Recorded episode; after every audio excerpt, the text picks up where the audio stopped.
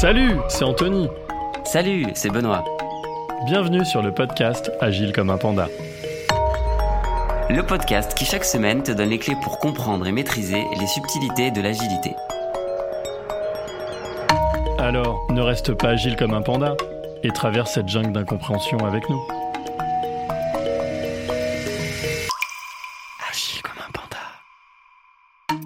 Cette semaine sur Agile comme un panda, on va parler de culture et de mindset. Donc si tu penses que l'agile est une méthode, c'est que tu n'as rien compris. L'agile, c'est un état d'esprit, un mindset. Donc promis, dans moins de 15 minutes, tu auras les clés de compréhension de la culture et du mindset agile.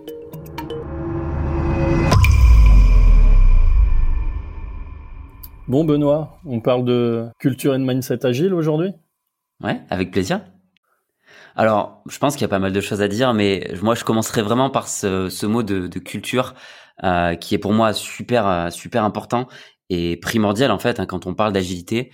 Euh, on a pu le dire en, en introduction et je pense qu'on y reviendra, mais l'agile c'est pas une méthode. l'agile c'est une culture, un vrai état d'esprit avant toute chose même si effectivement euh, l'agilité va venir piocher des méthodologies dans plein de choses qui existent et qui euh, existeront même par le, par le futur et qui seront inventées.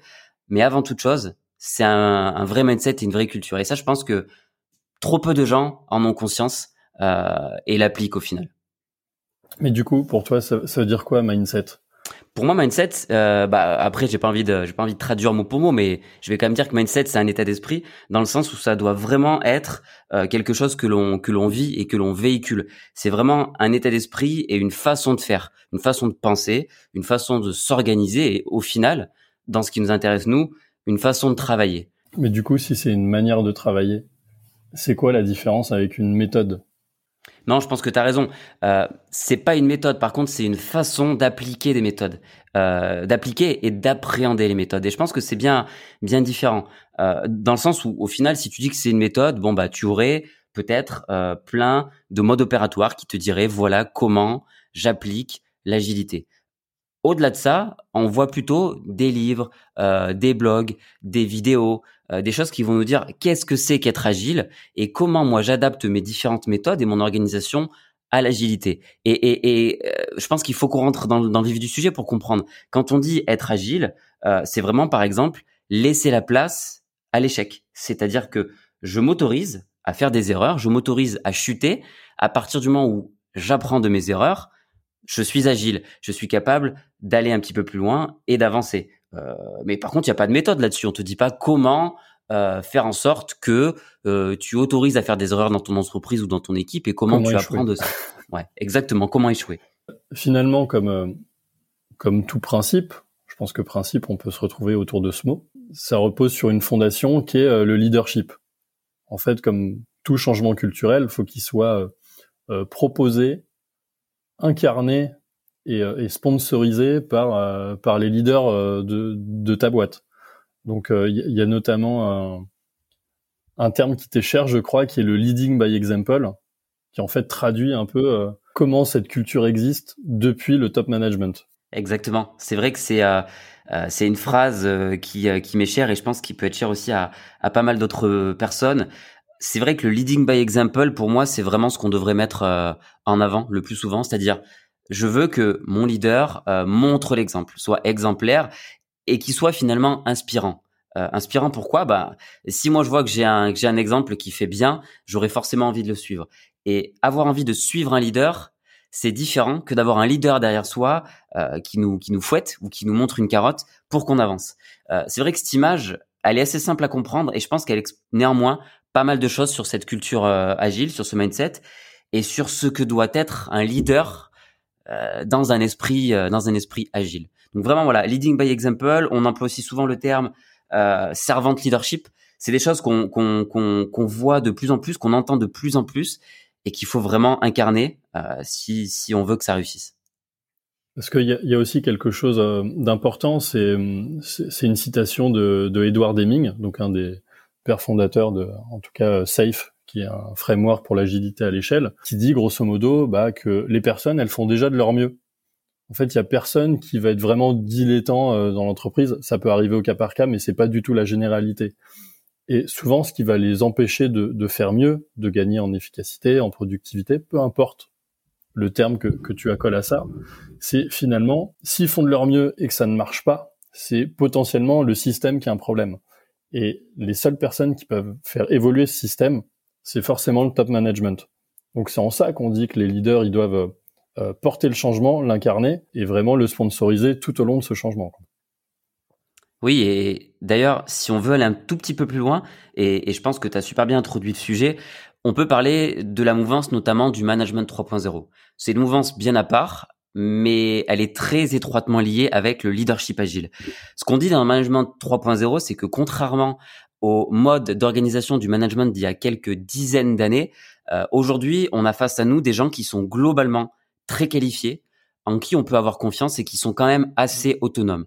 En, parallèle, avant, on avait euh, vraiment ce qu'on appelait des ouvriers qui n'étaient pas forcément qualifiés et pour lesquels on avait forcément besoin de contrôler et de s'assurer finalement que le travail était bien fait. Aujourd'hui, c'est complètement l'inverse. Et donc, pour que ça fonctionne, il faut plus donner d'ordre. Il faut plutôt être là à accompagner, à aider et à donner du sens et de la vision. Et avec ça, finalement, les gens vous suivront en toute autonomie parce que finalement, ils sont très compétents dans la globalité. Et finalement, le but derrière tout ça, euh, derrière ce leadership, in fine, euh, l'objectif, c'est bien de délivrer de la, valeur. Donc la valeur, elle peut soit être adressée à tes clients, mais elle peut aussi être adressée en interne à tes équipes. Qu'est-ce que tu pourrais nous dire euh, sur les, valeurs? Ouais, exactement. la création de valeur, pour être précis. Ouais, ouais, ouais. Non, non, mais c'est une super question parce que c'est quelque chose. Euh, il est super facile de dire oui, nous notre objectif c'est de créer de la valeur pour le client ou pour nous. Bon, ok, ça c'est facile à dire. Par contre, concrètement, on observe quand même que c'est pas tout le temps si simple que ça. En fait, moi je vois deux façons de voir ça. Effectivement, il y a la création de valeur pour le client et ça, c'est le but de toute organisation. Euh, il y a plein de méthodes qui vont qui vont nous aider à, à, faire ça et à atteindre cet objectif-là. On pourra parler euh, de méthodes customer centric, de design thinking ou, de toutes ces méthodes-là, euh, peut-être même dans un autre épisode. Mais c'est vraiment des choses qui nous aident à se concentrer sur l'utilisateur, sur ce qu'il attend et sur comment faire en sorte qu'il soit satisfait. Mais par contre, quelque chose, selon moi, qu'on ne met pas assez en avant, c'est la valeur qu'on crée en interne pour notre équipe. Je prends un exemple très concret, très rapide.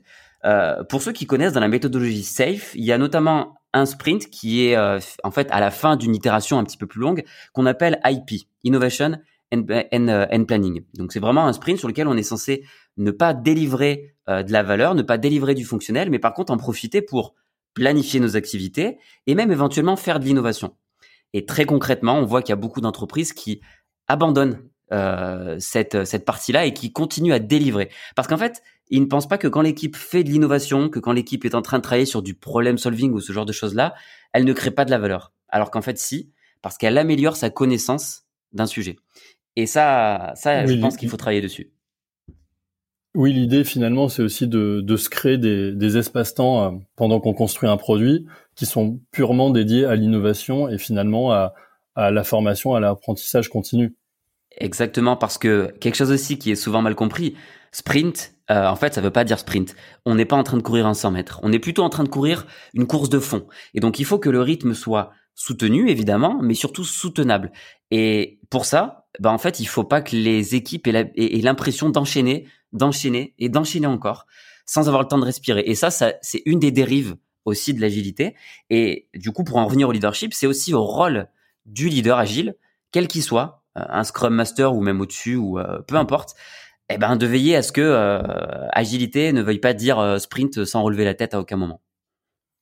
Alors finalement, au début, on a parlé de leadership, qui est euh, quelque part la, fondation de ton édifice. La valeur, ça va en être le toit. Donc il y a quand même des piliers pour que pour que cette création de valeur soit soit possible, qu'on a commencé à adresser dans l'introduction, qui est euh, les gens et la culture qui, nous permettent de dire on va créer une relation durable dans l'entreprise et non transactionnelle. L'idée, c'est de dire que toute personne avec qui vous interagissez, que ce soit votre client ou que ce soit vos collaborateurs, l'idée, c'est que la relation, elle est, durable et non pas éphémère. Donc, dans le cas d'un interne, c'est de se dire, ma relation, c'est pas parce qu'il y a un contrat qui est signé, c'est un CDI, c'est un CDD, c'est un freelance. Non, l'idée, c'est que je fais une vraie démarche d'avoir une relation sincère avec cette personne, lui créer un environnement de travail favorable dans lequel il se dise, il va se dire, ah chouette, j'ai vraiment envie de travailler pour cette boîte, je vais donner euh, parce que je, je pense qu'il la mérite. L'idée, elle est là. Et d'un côté client, c'est de se dire, bah, dis donc, euh, cette boîte, bah, finalement, elle me propose toujours le produit que j'attends et surtout au moment où je l'attends.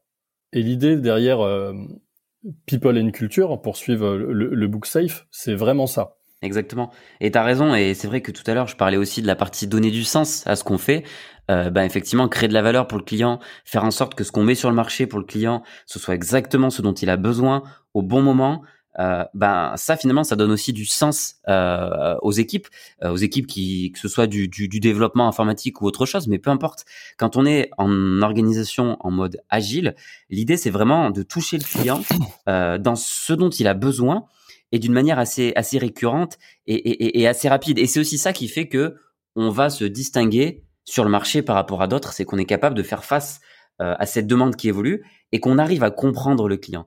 Et donner du sens, bah effectivement, euh, c'est mettre l'emphase sur les people, aussi bien le client eh ben, que les gens euh, dans nos équipes. Donc ça, c'est très important, effectivement, tu as raison. Le pilier fondamental qui suit, c'est c'est ce qu'on appelle le flow. Euh, le flow, c'est quoi? Alors, je vais le résumer euh, que, en quelques mots parce que je pense qu'on aura l'interview euh, prochain d'un expert du flow. Mais grosso modo, le flow, c'est de dire, faut arrêter de penser projet. On fait plus des projets, mais on fait des produits. Et en fait, une fois que je vous dis ça, bah, vous allez me dire, so what? Ça veut dire quoi penser produit? Qu'est-ce qui doit changer dans mon organisation, ma manière de travailler? Selon toi, Benoît, tu sais quoi produit concrètement? Ouais, alors effectivement, c'est une question qui est, euh, super intéressante et, je pense qu'on se pose peut-être pas assez souvent. Euh, en fait, c'est vraiment l'idée de euh, s'organiser, de construire euh, notre projet, notre organisation, notre programme et finalement euh, toutes nos équipes et les gens qui travaillent sur ces sujets-là autour du, du produit. Euh, et non pas plus autour d'un projet qu'on viendrait financer. Euh, par exemple, j'ai tant de budget, donc du coup, ça représente tant de TP, je découpe, etc. Là, c'est plutôt de dire, je conçois et je produis et je mets sur le marché un produit qui doit répondre à telle et telle norme, à tel et tel besoin. Et voilà comment je m'organise en termes de compétences, en termes d'organisation euh, des personnes, du projet, du travail, pour atteindre cet objectif-là. Et, et, en fait, c'est un vrai switch qui doit euh, se réaliser, qui est pas fait euh, dans toutes les entreprises, mais bon, certaines le font déjà, mais qui change en fait complètement la donne. Et c'est aussi ça qui va aider, comme tu le disais tout à l'heure, à atteindre cette fameuse valeur et à se concentrer aussi autour des gens. Parce que finalement, on a un objectif, c'est de produire ce produit qui va donner telle valeur, et on le fait avec ces personnes-là. Et c'est en fait une toute autre façon de, de, de faire et de voir les choses. Et enfin, bah, il, reste, il reste deux piliers, mais euh, moi j'ai tendance à, à, les lier. Euh, il y a d'un côté euh, ce qu'on va appeler l'innovation, et de l'autre l'amélioration continue. Euh, je les lis parce que euh, c'est dans le sens de chaque chaque personne qui va travailler va être continuellement dans l'apprentissage. Et je, je lis ces deux sujets parce que quand on parle d'innovation, on va forcément parler d'échec. Pourquoi d'échec parce que finalement, dans, dans toutes les statistiques, que nous apprend le Chaos Report, c'est que euh, peut-être 90% des projets informatiques sont des échecs. Après, la question, c'est, c'est quoi un échec? Est-ce que si j'ai 10 jours de retard, est-ce que c'est un échec? Ou est-ce que c'est autant un échec que si je crame euh, X millions d'euros dans un projet qui sort pas? En revanche, ce que chacun peut faire, c'est de se dire, bah, finalement, comment je vais manager cet échec? C'est-à-dire comment je vais mettre en place des, garde-fous qui me permettront de identifier le plus rapidement possible ces échecs et surtout euh, d'en retirer quelque chose. Parce que l'agilité, on va dire, tolère l'échec, mais que s'il y a un gain, si j'apprends quelque chose, si c'est échouer pour échouer, euh, ça peut pas marcher. Et par ailleurs, je pense qu'aucun top euh, manager au monde ne va vous soutenir dans cette démarche qui est de que échouer sans jamais rien apprendre. Et c'est justement pour ça que que je le couple avec euh, avec l'amélioration continue, puisque finalement apprendre d'un échec, euh, je sais que tu vas nous parler de la route Deming, Benoît, c'est de dire bah en fait c'est que je crée ma cale et je et, euh, et je la place sur euh, ma montée en compétences. Hmm. Ouais, bah tu as raison, Anthony. Moi, j'aime beaucoup cette image-là, hein, de la fameuse route Deming. Donc, pareil, je vous refais pas toute la théorie, mais en gros, c'est vraiment cette idée-là de dire, euh, je vais mettre la cale sous ce que j'ai appris. Et, et, en fait, tu as raison. Euh, L'idée, bah, pour ça, c'est d'accepter l'échec, de laisser de la place à l'échec. Je n'irai pas jusqu'à dire le, le, favoriser, mais des fois presque. Euh, on pourra en parler plus tard. Il y a des méthodes qui qui incitent à ce que presque on aille à l'échec, euh, mais très rapidement, euh, bah, pour que finalement euh, on, on apprenne vite. Ce qu'il faut juste retenir, je pense, et qui est très important, c'est que l'agilité pousse à avoir des boucles, des boucles courtes. Euh, voilà, on sait, on est sur des cycles courts. Ces cycles courts, ils sont, euh, voilà, ils sont pas arrivés par hasard. Ils sont effectivement aussi là pour favoriser le fait que si on a un échec, bah au final, comme on est sur une boucle courte, on aura vite appris, on aura vite fait l'erreur et on pourra vite pivoter. C'est le fameux fail fast, learn fast, qui est très populaire, mais qui en fait veut dire beaucoup de choses. Euh, donc encore une fois, l'idée c'est que comme on est sur une méthode empirique, c'est-à-dire on fait les choses et puis ensuite ben, on observe et on prend les enseignements euh, issus de ces observations. Et ben pour ça, si on échoue, c'est pas très grave à partir du moment où on apprend de cette erreur. C'est-à-dire j'essaie quelque chose, j'échoue, je ne referai pas la même erreur et même je vais améliorer la connaissance que j'ai et que j'avais du sujet initialement. Et puis bah si j'échoue pas, bah tant mieux, euh, je referai quelque chose. Et tu as raison de le coupler avec l'innovation. C'est parce que si tu veux innover, tu es obligé de prendre des risques. Et prendre des risques, eh ben souvent ça veut dire échouer. Mais encore une fois, l'échec c'est pas très grave si j'apprends quelque chose. Maintenant que tu as compris ce qu'est la culture et le mindset agile, on va te laisser avec ce qu'il faut retenir de cet épisode. Première partie, les takeaways. Moi, en tant que dirigeant, ce que ça m'apporte, c'est quoi? Un cycle de création et d'amélioration de produits qui est beaucoup plus court. Moi, DRH, je vais profiter d'un meilleur engagement des collaborateurs et je vais également pouvoir respecter l'obligation de formation en intégrant un framework qui le propose by design. Et enfin, moi, salarié, bah, j'évolue dans une entreprise avec une meilleure transparence et dans lequel j'atteins un certain niveau de sécurité psychologique. Les deux coups de bambou à éviter, quitter le mode command and control et surtout apprendre à manager l'échec. Merci pour votre écoute, on espère que ce premier podcast vous a plu. N'hésitez pas à nous rejoindre sur Discord, sur Agile comme un panda ou bien sur notre site web agilecommeunpanda.fr dans le prochain podcast, je reçois Mehdi Balza, coach agile chez Renault Digital, qui va nous expliquer comment Renault Digital s'est mis à l'agilité et l'agilité à l'échelle. Merci, bonne semaine à tous.